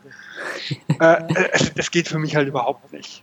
Äh, und da frage ich mich, was irgendwo im Kopf dann halt irgendwo manchmal los ist. Ja, aber, aber es, es gehen so viele Dinge nicht. Also so viele, so ganz viele Dinge, die Mellow in den letzten Jahren gemacht hat, die gehen auch nicht, aber ne? Also Aber er ist ist ja, erst da in New York. Und Aber Me ist ja Mello und Pippen Situation. ist schon ganz andere an Hausnummer als im Bruno Caboclo. ja natürlich, aber, aber, das Verhältnis, das Verhalten geht doch auf beiden Seiten nicht. Und das, bei dem einen, bei dem einen sagen, ja, das ist okay, weil der halt 20 Punkte macht, bei dem anderen sagen, nee, der darf das halt nicht, weil der halt nicht die 20 Punkte macht. Ich finde das halt, also natürlich ist das irgendwo star aber das auf die Goldwaage zu legen, mein Gott. Also, Ja, also ich sag mal, okay ist es nicht auf beiden Seiten. Äh, aber für mich ist er jemand, der sich jetzt mit einem, mit dem Einsatz, sage ich mal, irgendwo und mit gutem Verhalten dich reinkämpfen muss. ja, und das sind halt Dinge, die ich nicht sehen will für jemand, der es bisher noch nicht geschafft hat und der ja irgendwo, wenn ich in die Rotation will, also dass er Starter wird, da brauchen wir ja, glaube ich, nicht zu reden. Nein, nein, das habe ich auch nicht gesagt. Die, die äh, sag ich mal, die wenigen Minuten, wo jemand reingeht, kämpfen muss, äh, ob er den Wurf nicht trifft, das ist erstmal zweitrangig, aber sich den Arsch aufreißen muss, um es mal ganz klar zu sagen, weil er dann nämlich erstmal wieder draußen ist. Und da mag ich das überhaupt nicht, wenn dann solche Allüren irgendwo kommen. Hm. Also das Ding ist halt auch, ne, die Raptors, vielleicht um kurz auf die Offseason auch einzugehen, das hatten ja auch schwer. Also die hatten einige Free Agents, die, ähm, wo sie sich entscheiden mussten, okay, binden wir die jetzt mit, mit Lowry und Sergi Barker wurden drei, äh, zwei gebunden, mit eigentlich dann durch die Dreijahresverträge, vielleicht auch, was die Vertragslänge betrifft, eigentlich ganz gute Konditionen, aber ja, es war eigentlich fast nicht möglich, glaube ich, wirklich mit vielen, mit, ja, mit den großen Gerüst zu verlängern. Also Patterson ist gegangen, Tucker ist gegangen, dann jetzt auch mit, mit Trades, dann hast du noch ähm, DeMario Carroll ist, ist weg, Terence Ross ist weg, Corey Joseph ist weg. Ja, vielleicht ist dann in den Raps auch gar nichts anderes übrig geblieben, um dann irgendwie darauf zu hoffen oder darauf zu setzen, dass diese jungen Spieler eben jetzt durch mehr Verantwortung auch eine größere Rolle einnehmen müssen, können, sollen. Ähm, ob sie es dann wirklich schaffen, ist die andere Frage. Also, ähm, ja, einfach durch diese Free Agent Sachen und, und Gehalts und, und wie viel Luxussteuer bin ich bereit zu zahlen, ist halt auch, ist halt die Frage, ja, hatten sie ja nicht auch, auch kaum, kaum eine Wahl, um eben jetzt auf diese jungen, jungen Spiele auf der Bank zu setzen? Mhm. Ja, also, also es ist kein Vorwurf in der Hinsicht. Ich fand die Offseason von Toronto an sich gut. Ich glaube, im Tucker haben sie auch 33 Millionen für drei Jahre geboten und er hat in Houston jetzt für vier Jahre 32 unterschrieben. Also äh, sie haben es ja auch versucht. Hm. Nur das sind halt zwei, die schon wehtun, Mhm. wenn man wirklich äh, mit Ambitionen, sage ich mal, irgendwo in die Playoffs gehen will. Weil gerade in Patterson, der war ja so ein Plus-Minus-König in Toronto, ja, sage ich mal, irgendwo. Ähm, nicht, weil er jetzt super gut irgendwo mit war, sondern weil er halt gut in die Rotation gepasst hat und weil er halt aus der Ecke Dreier treffen konnte. Und wenn halt die Backer in die Mitte geht, ist das halt schon mal wichtig. Mhm. Äh, und also auch solide Defense noch irgendwo spielt. Also er war halt ein sehr, sehr guter Rollenspieler. Und da ist eine Lücke, die irgendwo besetzt werden muss. Und da bin ich halt wirklich gespannt. Und das ist für mich ein ganz, ganz wichtiger Punkt, was in diesem Jahr, wenn ich so die Ambitionen dann der Raptors äh, für die Playoffs sehe. Hm, ja, drei ist auch ein gutes Stich. Also ich habe jetzt meine Story noch gar nicht, noch gar nicht genannt. Also vielleicht noch da kurz einzuhaken. Also von den Abgängen alles, also von den, wenn wir jetzt die Quote ähm, auf die Quote blicken, sind von den sieben besten Dreierschützen sind sogar fünf gegangen. Und wenn ich jetzt den Wurf anspreche, dann ist auch für mich so ein bisschen die Story, okay, ähm, wie sieht denn die Entwicklung von DeMar Rosen aus? Also ein Spieler, der ja den Dreier eben nicht drauf hat, über die Karriere gerade mal 28% wirft, letztes Jahr 26,6%. Mm, da ist immer so angedeutet worden, okay, er, er, er es, versucht es zu seinem Arsenal hinzuzufügen. Ist ja auch, oder allgemein die Raptors auch ein Team vielleicht, das gerne aus der Mitteldistanz ähm, Maß nimmt und da war auch, glaube ich, so ein bisschen der Versuch, eben das zu ändern. Und ähm, mit Bezug auf die Rosen allgemein, was sein Offensivspiel betrifft, oder auch das Raptors mit, mit Mitteldistanz-Dreier, das ist so für mich ein bisschen die Storyline, wie, wie, da, ja, wie da die Offensive aussehen würde. Also ich habe mal in der Preseason, das war jetzt auch eine ganz, ganz kleine Stichprobe, ich glaube, es waren nur zwei Spiele, ähm, als ich gesehen hatte, waren es dann nur 4,5 äh, Versuche aus der Mitteldistanz. In, in der gesamten vergangenen Saison waren es 20. Ähm, vielleicht kann man da zumindest so eine kleine Tendenz erkennen, aber ja, da bin ich halt gespannt, ob das, der Rosen halt wirklich kann, irgendwie sein Spiel da erweitern, den Distanzwurf. Da bin ich halt echt gespannt, was das betrifft. Also ich weiß nicht, wie, wie, wie ihr seine Entwicklung seht von der Rosen, ob ihr da, ob ihr da positiv gestimmt seid oder ob das einfach, ob es einfach ein Spieler ist, der vielleicht irgendwie, ja, das auch, auch einfach nicht kann. Ich weiß nicht. Ja, es, es ist ja schon, schon, schon immer eine Diskussion. Ist, ist er jetzt der Franchise-Spieler oder ist er einfach nur ein guter Scorer? Hm. Und, das ist, und die Frage hat er halt bis jetzt noch nicht beantwortet. Das muss, so, so ehrlich muss man sein. Er hat gezeigt, dass er, dass er dieses Team, wenn Calori ausfällt, führen kann. Er hat aber auch gleichzeitig auch gezeigt, dass wenn die beiden zusammen auf dem Platz stehen und einer und Calori mal einen schlechten Tag hat, dass er da halt dann nicht in die Bresche springen kann in dem Moment. Also ich glaube, dass er sich schon dessen bewusst ist, zu sagen, hey, ich bin jetzt, finde ich, ich bin der Einzige, der da ist, ich muss jetzt irgendwie was machen. Aber wenn aber dann zu realisieren, mein Co-Star ist quasi da, aber der, hat, der funktioniert heute halt nicht. Ich muss, ich muss jetzt halt mal irgendwie zehn Punkte mehr machen oder da mal mehr zum Korb ziehen oder da mal den Wurf nehmen. Das sehe ich bei ihm halt nicht. Hm. Also ich glaube halt, dass, dass da weiterhin noch dieses Fragezeichen besteht. Ähm, die Raptors haben sich natürlich committed mit, mit, mit seiner Vertragsverlängerung. Äh, das ist keine Frage. Ähm, nur er muss jetzt auch irgendwann mal beweisen, dass er halt nicht nur gut scoren, sondern halt auch Spiele entscheiden kann. Hm. Also man muss ja The Rosen zugestehen, er entwickelt sein Spiel jeden Sommer weiter. Trotzdem, was den Dreier angeht, das will ich erstmal sehen, bevor ich es glaube. Weil äh, alles, also der, der Dreier, finde ich, der hat sich nicht wirklich entwickelt, sondern ist eher so das drumherum. deswegen kann ich es mir sehr, sehr schwer vorstellen, dass er da wirklich äh, eine gefährliche Waffe von außen wird. Und das ist halt auch ein Problem. Ich glaube, gerade wenn es in die Playoffs geht, äh, er zieht halt eigentlich eher Freiwürfe, das kriegt man in den Playoffs nicht so. Äh, und er ist halt, äh, ja, er hat halt richtig Probleme, wenn er einen großen Flügelspieler irgendwo gegen sich hat. Und da haben wir halt im Osten schon, ja, zumindest in der Spitze schon ein bisschen was dort äh, rumlaufen. Also in Hayward haben wir jetzt einen James, einen Antetokounmpo. Also ich glaube, er wird ein guter, er ist weiter ein guter NBA-Spieler, aber ich glaube, in die absolute Spitze und ein Team wirklich tragen kann er nicht. Da ist Laurie deutlich wichtiger. Hm. Ich hatte gelesen, dass Dwayne Casey so ein bisschen auch angedeutet hat, eventuell dann das eben so zu machen, dass vielleicht The Rosen auch, ja, wenn er eben halt vielleicht den, den Wurf nicht, nicht so kann, auch dann halt als, als nicht so als Catch-and-Shoot-Schütze gefragt ist, ob er halt mehr den Ball in den Händen hat, da kreieren sollen, dann vielleicht ein Karl Lowry, der ja auch ein sehr guter Dreierschütze ist, mh, da eben mal mehr Offball einzusetzen. Klar, wenn wir da über die Entwicklung von dem Mario Rosen sprechen und sagen würden, okay, vielleicht der Dreier, das wird nichts mehr, ist dann vielleicht die Frage, okay, kann, er vielleicht ein bisschen so am, am Kreieren, am Ballhandling da vielleicht einen Sprung machen, um da eben der Offensive der Raptors andere Impulse zu geben.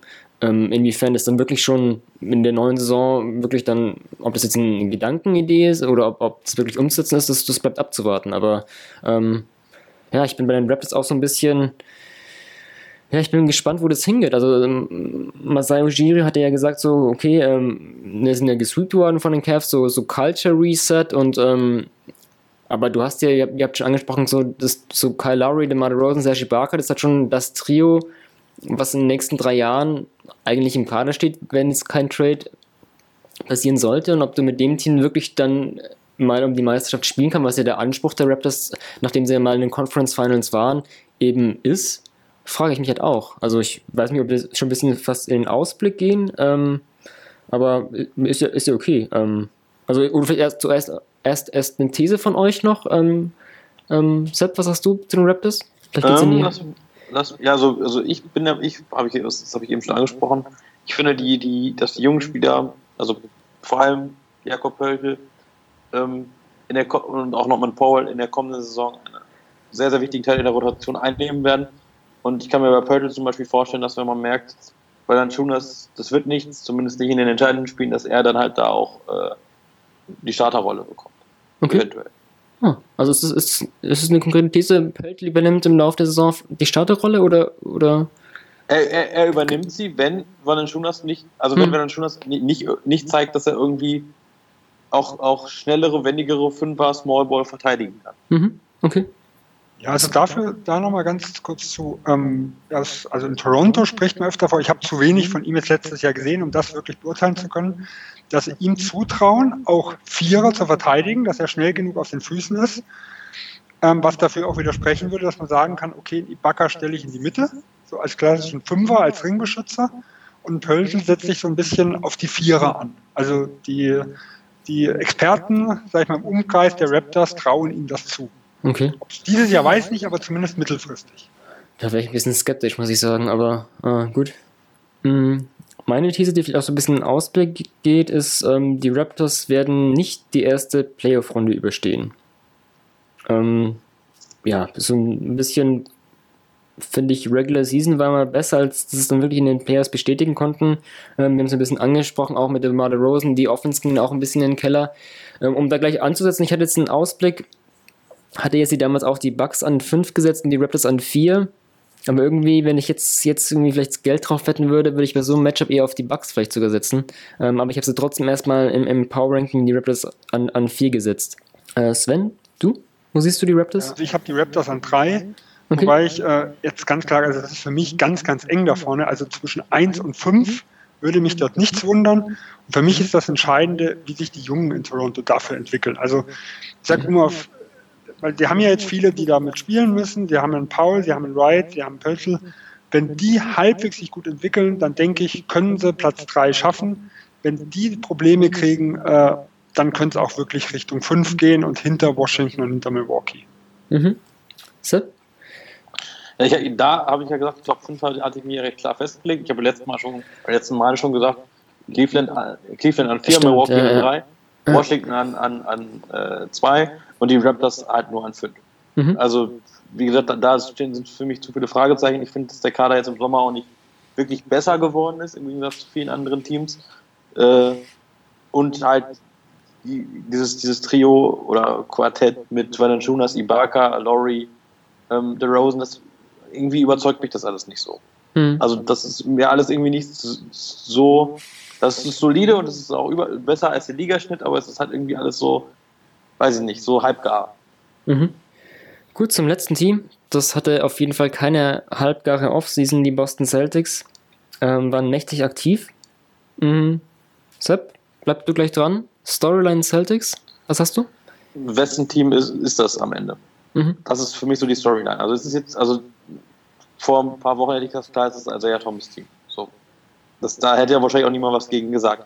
Und jetzt hast du halt eine Situation, in der du halt zweieinhalb Stars hast und der, der, der am längsten da ist, ist halt Al Horford und der ist halt seit einem Jahr da. Und dann ist die Frage, ist es Al Horfords Team, weil er halt so ein bisschen der erfahrenste in Boston ist, der so ein bisschen auch als Glue Guy so hinter den Kulissen ein bisschen wirkt, äh, äh, aber auf dem Platz vielleicht zu still ist, ist es, ist es dann irgendwie doch Kyrie Irving, der sein eigenes Team jetzt haben will? Oder mhm. ist es dann halt auch einfach von den Leistungen her Gordon Hayward, den ich da halt, der meiner Meinung nach letztes Jahr von den dreien die beste Saison gespielt hat? Mhm. Das ist das Team von Brad Stevens, sage ich dann. Dasselbe hätte ich auch geantwortet. das ist aber schon, ähm, ja, um da vielleicht gleich ernsthaft, halt interessant, weil ja doch das, das Celtics-Team wenn wir jetzt erstmal auf die Offense kommen, ja schon eins, das finde ich, ja, dass da gar nicht oft so vielleicht ein Spieler heraus raussticht, obwohl durch Isaiah Thomas ähm, eine, eine, krasse Saison gespielt hat und da natürlich im Scoring wirklich, wirklich genial. Aber das, ja, ich, ich es kommt halt auch ein bisschen wirklich von, vom System her und von der Mannschaftsdienlichkeit und ähm, aber ja, deswegen wird es vielleicht auch schwer beant zu beantworten sein. Klar, da können wir natürlich äh, dann irgendwie, wenn es dann in die Crunch dann geht und dann überlegen, okay, wer übernimmt jetzt? Denken wir, das sind dann vielleicht Hayward und Irving, vielleicht ja eher die zwei Kandidaten, auch von der Position einfach geschuldet. Ich glaube, ich würde Horford auch jetzt gar nicht so sehen. Ja, klar, wenn, wie sieht es hinter den Kulissen aus, das ist eine andere Frage in, in der Kabine und sonstiges, aber ähm, ich sehe ihn dann noch nicht so als, als vielleicht so, ja, nicht so die Celtics-Institution, dass er da ja, so als, als der Führungsspieler ra rauskommt. Ähm, aber es ist eine interessante Frage, ja klar. Wer, wer, wer, da, wer dann wirklich die, die Führungsrolle übernimmt, ja. wenn es dann wirklich spitz auf Knopf kommt. Mhm. Ich glaube, vom, Spiel, vom Spielstil her wird schon Irvin sein, mhm. weil A, er ist Point Guard ähm, und er ist ja auch, was so äh, Isolation Game und sowas angeht, dort ist er ja auch wirklich gut. Während die anderen in Horford und Hayward eher schon teamdienlicher sind. Das heißt, es wird zumindest, was man von außen sieht, wahrscheinlich schon Irvine eher so hervorstechen, wenn es mal darum geht, den letzten Schuss und sowas zu nehmen. Mhm. Äh, und, aber grundsätzlich denke ich, es wird sehr, sehr verteilt, wie es beim Stevens auch äh, immer eigentlich so ist. Mhm. Und was, was man vergessen darf, ich schätze Hayward und Horford auch so schlau ein, dass die Irving da ein bisschen machen lassen. So nach dem Motto, ja, lass den mal ruhig sein, seine Show da ein bisschen abziehen. Äh, wie es dann intern ausschaut, ist, ist Ding, ich glaube, denen ist das nach außen relativ äh, egal, ob die jetzt da als, als hm. die Superstars von dem Team gefeiert werden. Hauptsache, das Team hat, hat, hat, hat Erfolg. Hm. Ja, Stevens muss man sagen, der hat auch äh, die Leute, die bisher kamen, immer ganz gut hinbekommen. Also man muss ja sehen, Isaiah Thomas hat in Sacramento zum Beispiel ganz anders gespielt wie jetzt in Boston. Er mag zwar dort wie der Leader, offensiv war er halt klar der Beste, äh, vorgekommen sein, aber er ist ja nicht so, dass er jetzt da, äh, sag ich mal, nur Isoplays oder so gemacht hat. Er ist sehr, sehr viel um Blöcke gegangen. Äh, also er wurde da auch sehr, sehr gut eingebunden. Da hat man schon gesehen, wie ein, äh, wie ähm, Thomas sich entwickelt hat zwischen vor und nach Boston. Hm. Sven, deine Storyline? Oder hast du die schon ein bisschen ausgeführt? Nee, nee, also meine Storyline ist äh, LeBron James versus Brad Stevens. Und für mich geht es einfach darum, wer ist besser für Irvine, weil James gilt als jemand, der seine Mitspieler besser macht. Und für mich hat er in Irvine auch immer besser gemacht. Also Irvin James hat gut gepasst.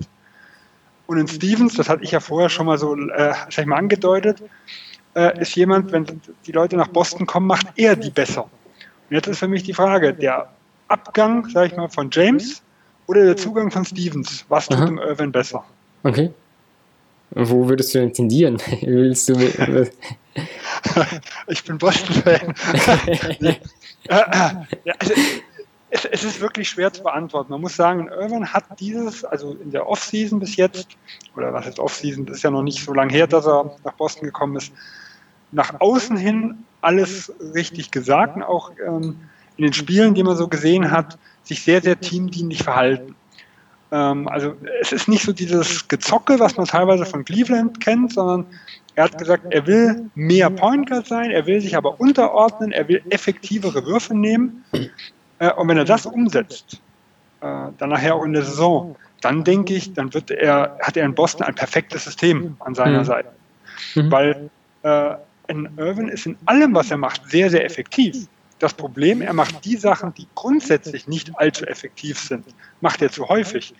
Also äh, Ballhändler Pick and Roll mit dem Pull-up oder Isolation, das macht er einfach prozentual äh, viel zu häufig und aus einem Cut heraus äh, oder Spot-Ups, wo er sehr, auch sehr, sehr gute Werte hat. Das macht er aber sehr, sehr selten. Und wenn da ein gutes ein gutes Verhältnis reinkommt, dann wird er ein verdammt guter Offensivspieler. Aber das ist natürlich die Frage, die keiner beantworten kann. Hm. ja. ja, ich, ich denke mal schon, das ist auf jeden Fall Celtics auch ein Team, das ist, bei dem man viele Storylines aufstellen kann. Ich würde auch mitgehen, hätte dann auch noch vielleicht in so einem Punkt. Ähm, ja, wir hatten doch auch durch die Trades natürlich auch Abgänge von, von wichtigen Rollenspielern wie Avery Bradley und Jake Crowder. Und da bin ich eben gespannt von den ganzen jungen Spielern, auf die die Celtics natürlich setzen, wer da so ein bisschen wirklich eine tragende Säule sein kann. Also, ja, so ein Marcus Smart, wenn er jetzt auf der 2 starten sollte, ähm, ein Jalen Brown, der in sein zweites Jahr geht, aber der auch so ein bisschen der Defensivstopper auch neben Smart sein kann. Ein Jason Tatum als Rookie, ähm, ja, ja, Paul Pierce hat so gesagt, es sieht so viel, viel, viel von sich da in, in Tatum. Da bin ich gespannt von den ganzen, von den ganzen jungen Spielern, wer da wirklich so ein bisschen ja, schon in dem frühen Stadium, je nachdem, ob wir jetzt über Rookies sprechen oder Zweitjahresprofi, wer da wirklich so eine tragende Säule sein kann. Und ja, ist, ja, nee. Also Boston insgesamt sehr, sehr schwierig zu sehen, ja. weil ja insgesamt so viele neu sind. Also ja, Starting Five von letztem Jahr besteht nur noch aus Horford. Smart ist jetzt dienstältester Celtic. Ähm, und Brad Stevens hat äh, nach dem Trade von Irvin gesagt, er und sein Trainerstab haben einen Monat daran gearbeitet, die Systeme zu vereinfachen.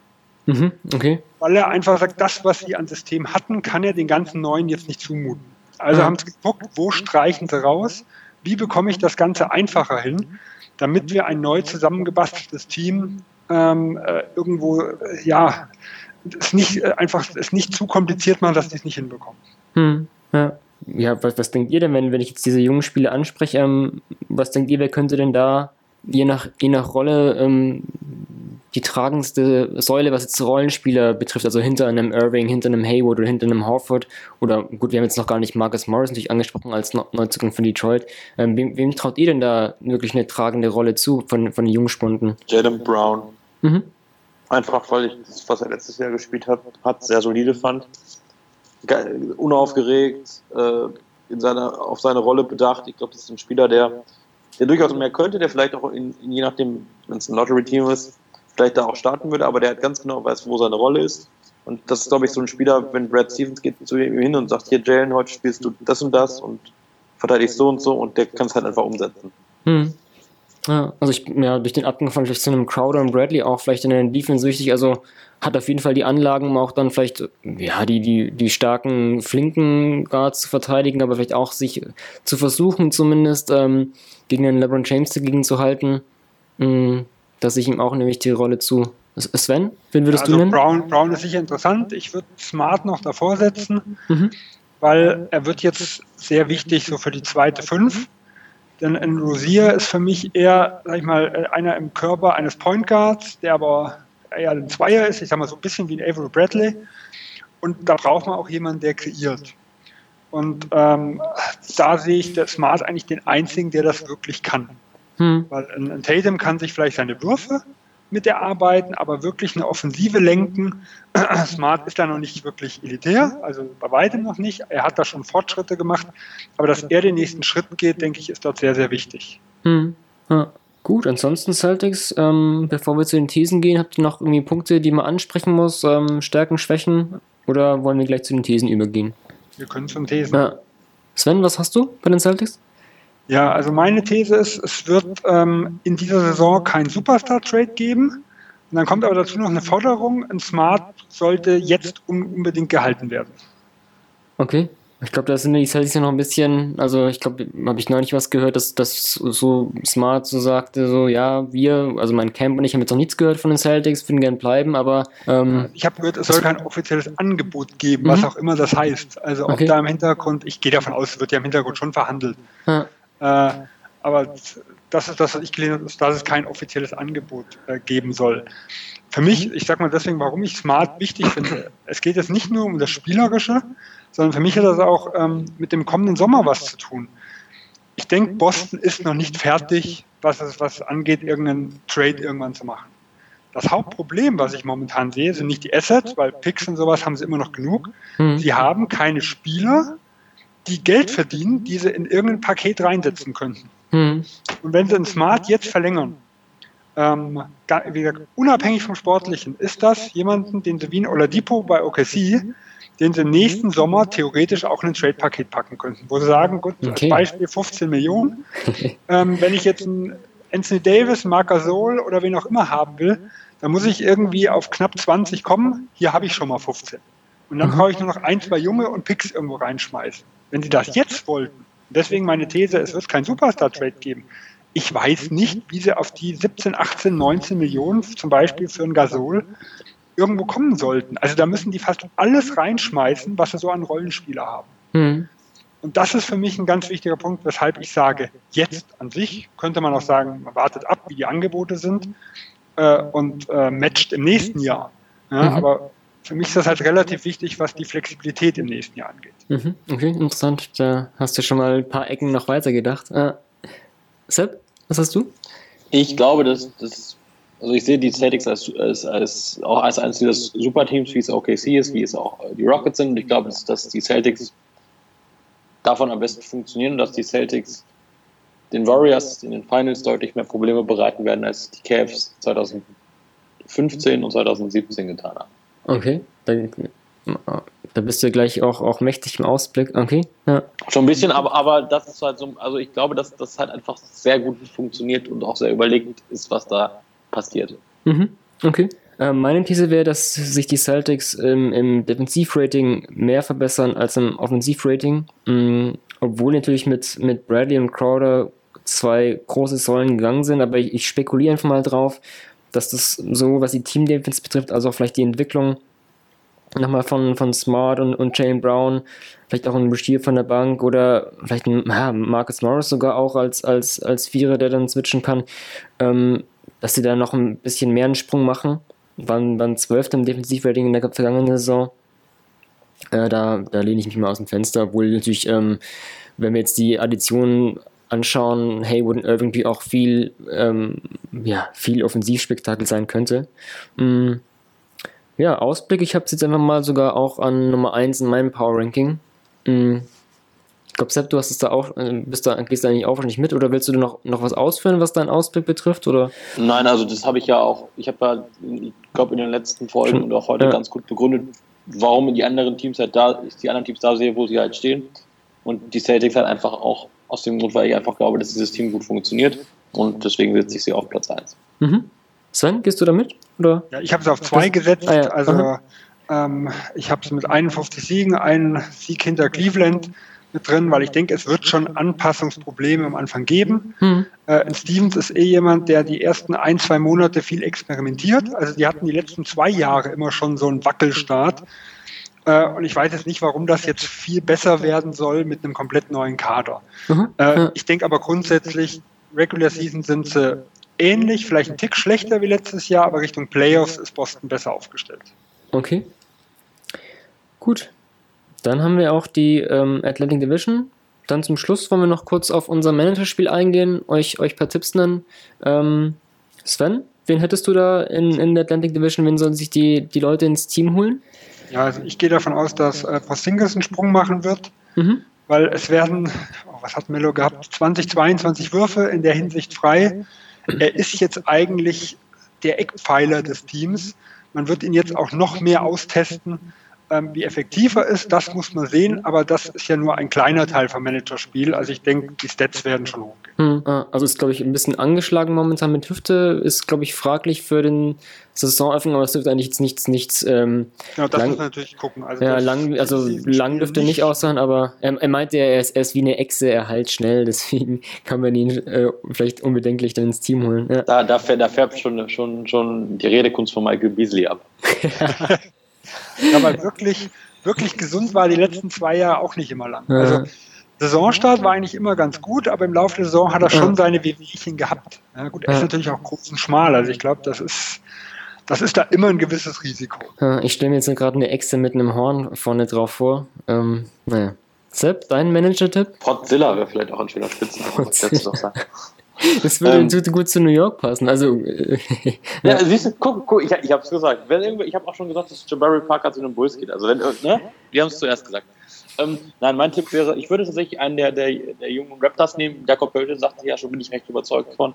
Mhm. Äh, wer was ganz Verrücktes machen möchte und noch ein bisschen Geld überhaupt, empfehle ich natürlich Bruno Caboclo. äh, aber, oder halt auch einen Norman Powell. Also ich glaube, dass, also, dass da von denen, die könnten eine ganz gute Rolle spielen und ich glaube halt, dass die auch äh, durchaus überperformen werden. Mhm. Ja. Ähm, also Porzingis finde ich auch interessant. Ich habe jetzt die genauen Zahlen, aber ich, das dürfte irgendwas so um die 7,7,5, glaube ich. 3,3, Ja, okay. 7,33. Okay, ja. Also ist klar, wir haben bisher in dem Podcast immer oft immer so mh, die sehr, sehr günstigen Spiele angesprochen. Klar, du brauchst vielleicht auch dann, je nach, je nach Strategie natürlich auch, ob du jetzt dann nur auf diese großen Sprünge setzt oder auch halt dann doch ein bisschen, in Anführungszeichen, teure Spiele, wo du aber auch dann der Meinung bist, die werden konstant die Punkte bringen. Deswegen würde ich so ein Mittelding auch nehmen. Äh, D'Angelo Russell bei den Nets kostet 5,63 Millionen. Ähm, ich denke mal, ja, da könnten so an die 20 Punkte ähm, drin sein bei ihm. Die, die Nets, die werden schnell spielen, da wird es viele Würfe geben, viel Verantwortung und da denke ich, das nochmal auch, auch ein Sprung nach vorne, was, was die Punkte und das Gehalt betrifft. Deswegen ähm, überlege ich mir, Russell ins Team zu holen. Gut, das soll es gewesen sein mit der Atlantic Division. Euch Jungs wieder danke, danke fürs, fürs Mitmachen. Kein Problem. Gen Ja, bitteschön. und dann ähm, haben wir noch eine Division übrig. Wir gehen dann wieder in den Westen für die letzte Folge, die Pacific Division. Dann unter anderem über den amtierenden Meister, die Golden State Warriors. Euch vielen Dank fürs Zuhören und bis bald.